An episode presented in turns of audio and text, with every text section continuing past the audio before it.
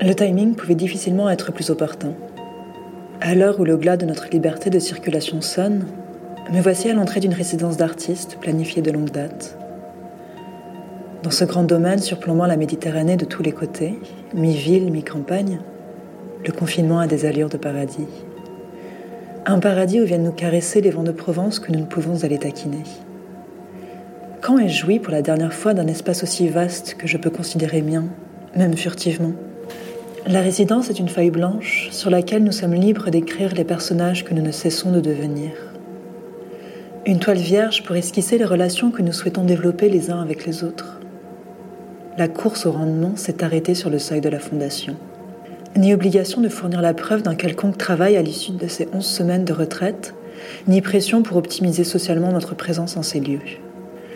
Certains se retirent dans une discrète solitude, d'autres se laissent porter par la dynamique de groupe, exprimant bruyamment leur appréciation ou restant muets, sans en penser moins. Nous sommes libres d'être les mulots mutiques, le caïd des basses-cours, les fidèles toutous ou les fourmis affairées, sans souffrir d'un quelconque jugement. Ce manque de jugement n'est pas la face affable d'une indifférence polie, au contraire. Tacitement, nous nous autorisons, individuellement et collectivement, cette pause. Peut-être est-ce ainsi que fonctionnent les résidences. Que sais-je?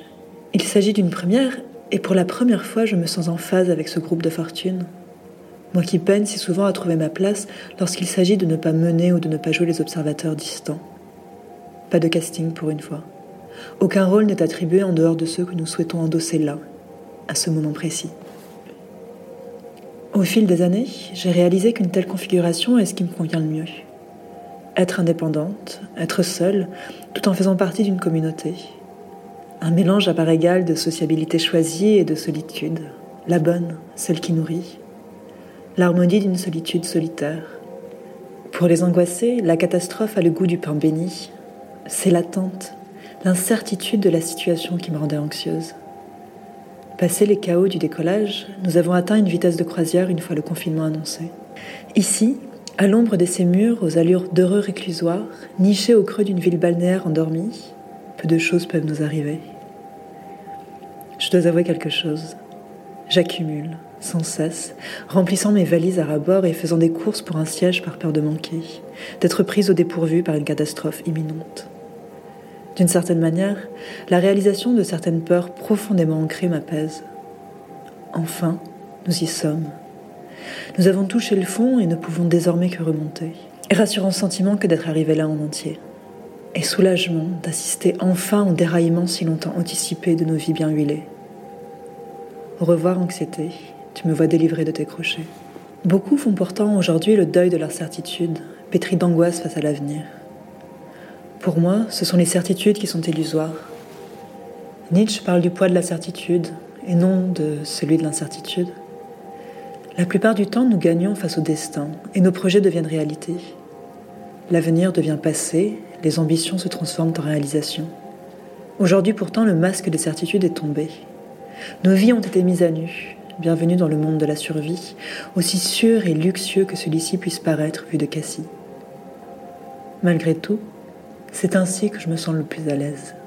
Les choses sont claires, les faux semblants ont foutu le camp. Ce n'est pas tout. Je suis depuis longtemps en quarantaine de ce que j'aime. Toujours ailleurs, toujours en mouvement. Jamais là quand il le faut, là quand il ne faudrait pas. Je traverse villes et villages comme un fantôme, en filant bien serré rencard et rendez-vous, pour faire fi de chaque minute et profiter au maximum de chaque visite. Travail, travail, travail entremêlé d'amitié, comme cela est souvent le cas dans les industries créatives. Un quotidien voué tout entier à une passion profession. Le train, l'avion, le bus, des heures noyées dans les kilomètres et les paysages qui défilent, entouré d'autres voyageurs mais seuls, éloignés d'eux comme ils le sont les uns des autres. Dans le confinement du miroir, j'ai plongé et ai trouvé une autre facette de l'isolement déclenché par son propre virus, l'hypermobilité. L'hypermobilité, malédiction ou bénédiction de ces deux dernières années, voire plus. Un mode de vie choisi qui ne laisse d'autre choix que l'isolement et le décalage permanent. Quelle période Pas plus de quatre nuits d'affilée au même endroit, perpétuellement sur le qui-vive, plus chasseuse que fugitive. Un tourbillon à tous égards, la réinvention continue de soi, une poignée de cœurs brisés, le mien, d'autres. S'instituer un repère unique de son existence, avec l'égoïsme que cela signifie. L'habitude de trouver refuge dans mon propre univers, brouillant perpétuellement les frontières entre rêve et réalité, entre empire extérieur et galaxie intérieure. Un écho lointain d'une adolescence où, la structure familiale brisée, j'ai changé d'établissement et de foyer à chaque rentrée. Douze maisons et presque autant d'écoles avant d'atteindre la majorité. Une décennie et demie à attendre sans y penser cette résidence comme une bouée de sauvetage, quelque chose sur laquelle me reposer pour arrêter momentanément de pagayer. Une résidence comme une pause nécessaire qui a fait émerger ses propres craintes. Quel prix peut-on se couper du monde pendant que celui-ci continue à tourner Mais le confinement est arrivé et tout le monde s'est retrouvé à danser sur le même tempo. Contrairement à la plupart des gens, je n'ai que peu d'interactions physiques au quotidien avec ceux que j'aime ou avec qui je travaille. La plupart de mes relations, quelle que soit leur nature, se déroulent à une distance bien plus élevée que les deux mètres de sécurité désormais requis. Appels vidéo, mémos vocaux, textes, mèmes et photos. L'occasionnel colis envoyé par la poste et les lettres manuscrites précieusement conservées, comme d'autant substituts imparfaits au toucher et au sourire. La vie derrière les écrans est faite pour ceux que je connais de petits moments de réel qui apportent la sociabilité nécessaire et nourrissent l'âme. À leurs yeux, je suis trop souvent celle que l'on n'ose pas appeler, ne sachant dans quel fuseau horaire et ville je me trouve. Présumée éternellement occupée, prétendument affairée à des choses importantes, excitantes, grandiloquentes. Maintenant que tout le monde est retranché, la distance est soudainement devenue la langue de l'amour. Je n'ai jamais été autant en contact avec mes amis et ma famille, partageant de longues conversations téléphoniques, deux, trois fois par jour, si ce n'est plus. Donc ils réalisent mon existence, mais parce que nous parlons désormais le même langage.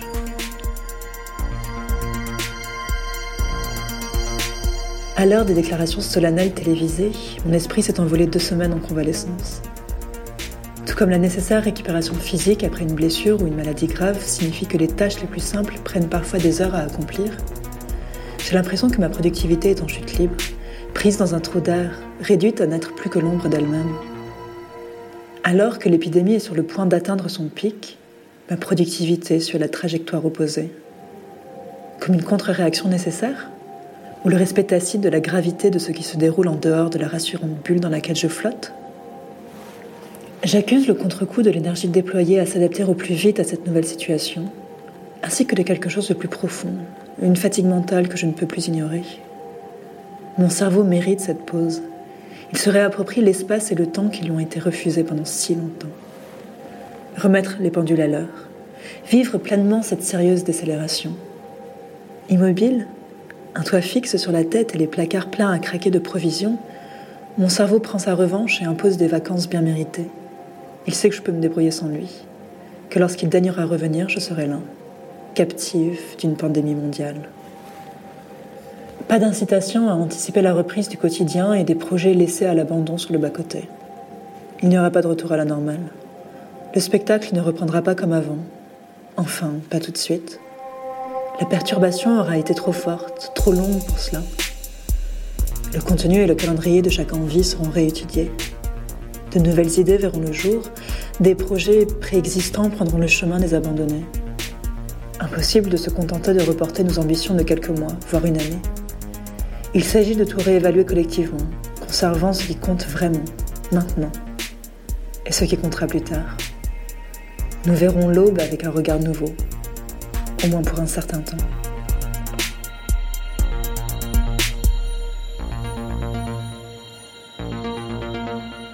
Je n'ai pas jeté un œil à mon agenda, mon compagnon le plus constant depuis des jours maintenant.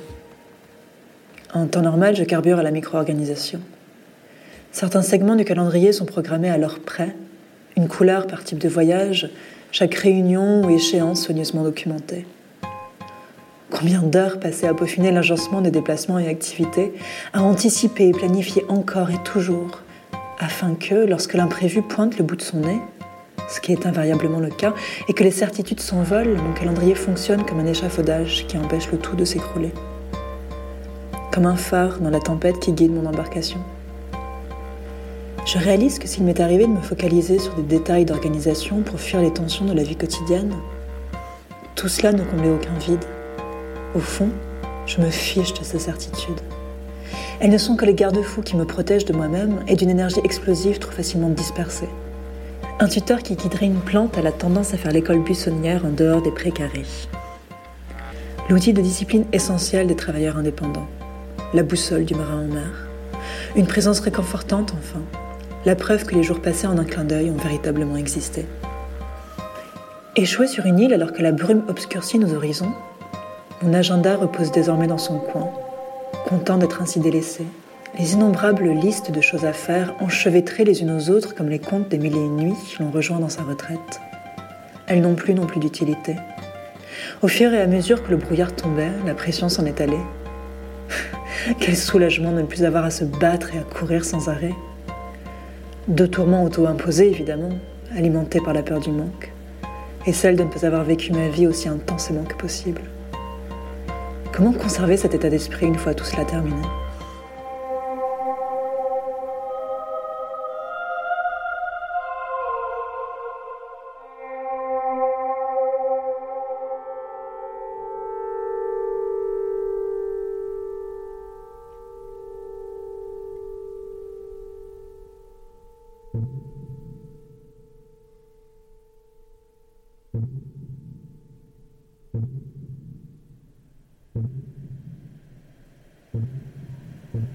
Les animaux sont partis.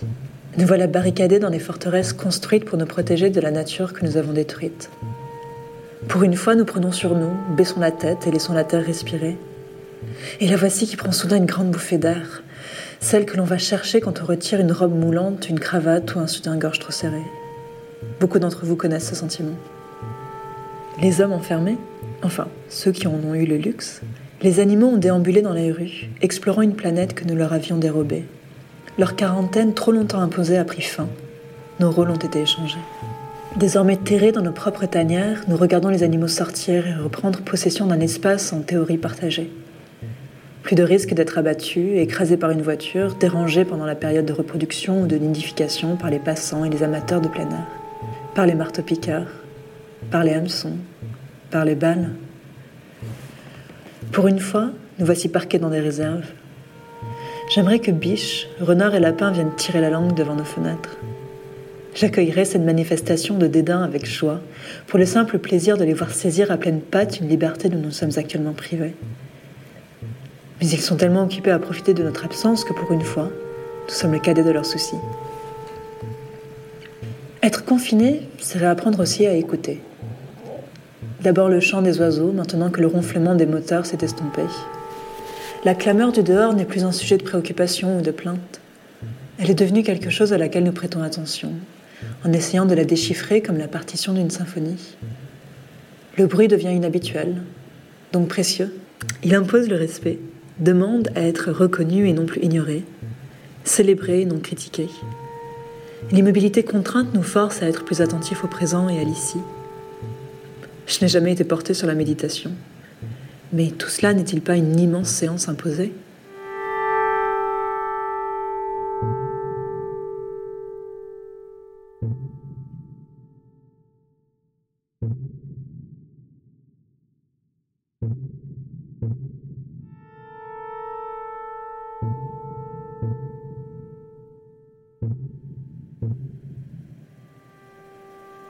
J'ai remarqué vers la cinquième semaine un spectacle inhabituel.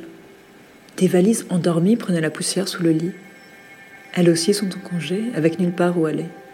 Pendant une fraction de seconde, j'ai peiné à me souvenir ce qui a constitué un élément d'une bande son désormais obsolète. Le vrombissement des roues sur le trottoir, le bruissement de la fermeture éclair. Ou était-ce un doux crissement? Les moutons de poussière forment un matelas dont l'épaisseur croissante devient l'étalon hors du luxe que représente cette immobilité. Parlons argent, si vous le permettez. Ce dernier a fait surface au premier jour du confinement. J'ai d'abord pensé que dans une situation pareille, achat en ligne et autres frénésies consommatrices s'imposeraient comme un moyen d'échapper au quotidien ou de l'agrémenter. L'argent me semble pourtant désormais d'autant plus précieux que je ne peux le dépenser aussi facilement que d'habitude. À moins qu'il ne s'agisse d'anticiper, encore, les temps difficiles à venir, lorsque tout cela sera terminé. Lorsque, résidence et quarantaine pliées, les dépenses augmenteront de nouveau, tandis que le ralentissement économique commencera à se faire sentir.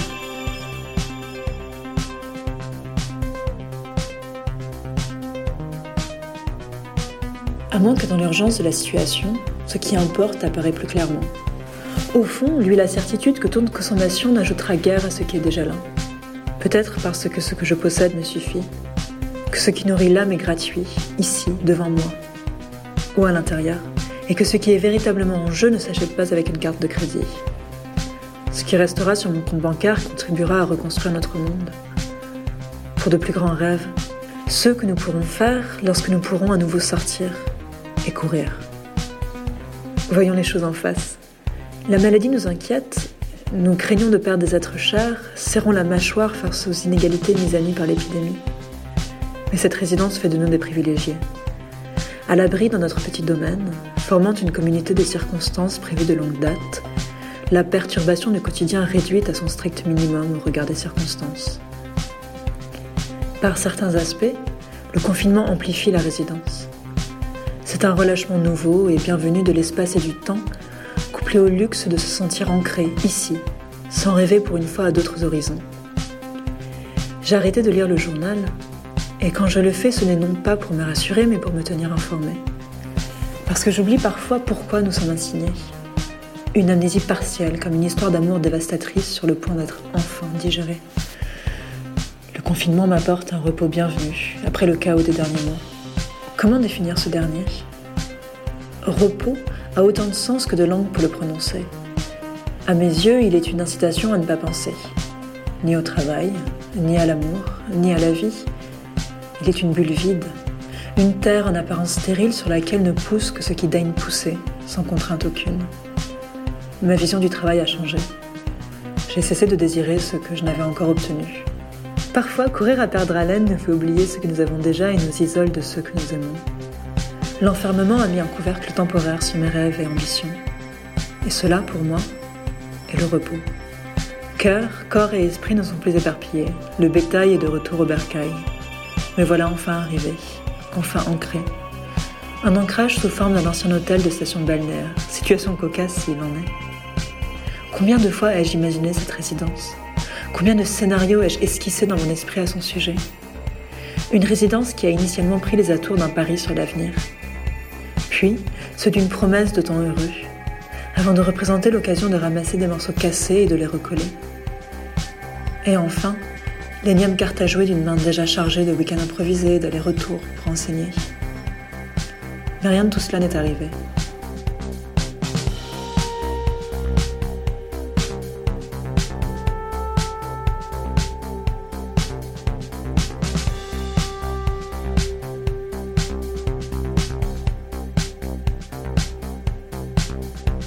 Le calme et la solitude si longtemps désirés m'ont été servis sur un plateau. Heureuse naufragée, échouée sur une presqu'île, pour réfléchir au passé et envisager un avenir dont j'ignore tout. Se préparer à rien, en quelque sorte. Anticiper le futur sans carte, ni destination. Si habituée à draguer lourdement la vie jusqu'à ce qu'elle se plie à tous mes rêves et désirs, me voilà forcée à regarder dans le miroir et scruter, au fond de moi, ce que je veux vraiment et ce que je suis. Il est là le repos. Lorsque les projections économiques manquent de se réaliser en dépit de leur rassurante certitude, d'innombrables grilles de lecture alternatives surgissent. En levant les yeux vers les étoiles du printemps, les astrologues y ont lu une période de ralentissement. De tous les signes du zodiaque, nous, natifs de Mars, n'aimons rien d'autre que de se réfugier dans les eaux fécondes de notre imagination. Est-ce une coïncidence si tout cela a débuté sous le signe des poissons? Voilà comment je ressens les choses. Le monde extérieur s'efface me permettant de me retirer complètement dans le mien. L'enfermement ne pouvait arriver à un moment plus opportun, comme si la conscience du monde s'alignait avec les soubresauts de mon âme. Une envie maintes fois reportée de déposer les armes et d'embrasser le calme que j'associe habituellement au vide et par conséquent à la mort. Par le mouvement qu'il crée, l'état de déséquilibre est la condition même de la vie, des cellules, au soleil, de la mer aux esprits. Confiné, L'univers entier semble désormais danser sur cette mélodie aquatique, flottant dans une bulle libérée des contraintes du temps, dans ses variations à court et moyen terme. À l'aube de la troisième semaine, les appels téléphoniques se sont taris comme la sauce dans l'été sec. Les plis se prennent, de nouvelles habitudes se forment et chacun se referme un peu sur soi-même pour digérer le bouleversement. La réaction naturelle à l'explosion sociale nécessaire et rassurante, fut-elle virtuelle, de la première quinzaine de confinement. L'annonce de la prolongation n'a suscité qu'un soulagement de ma part. En toute honnêteté, je me sens protégée ainsi confinée. Au crépuscule du premier mois, cependant, une énergie nouvelle a pris place, comme la sève des jeunes pousses qui montent vers le soleil. Un besoin impérieux de bondir, de saisir le monde et de faire bon usage de cette expérience inhabituelle. La fin de la quarantaine a sonné le glas. À mille d'ici, Idir, chanteur de mon enfance, s'en est définitivement allé, mettant à nu mon refuge et me ramenant soudain à la réalité. Son œuvre a contribué à cette résidence à travers un projet momentanément avorté sur les archives de la musique kabyle. Alors que nous rouvrons doucement nos volets sur le monde, son absence prend la forme d'un rendez-vous manqué. D'un rappel nécessaire qu'au-delà des murs de ma retraite, la vie, comme la mort, n'ont jamais cessé, et qu'il s'agit maintenant de revenir dans la danse.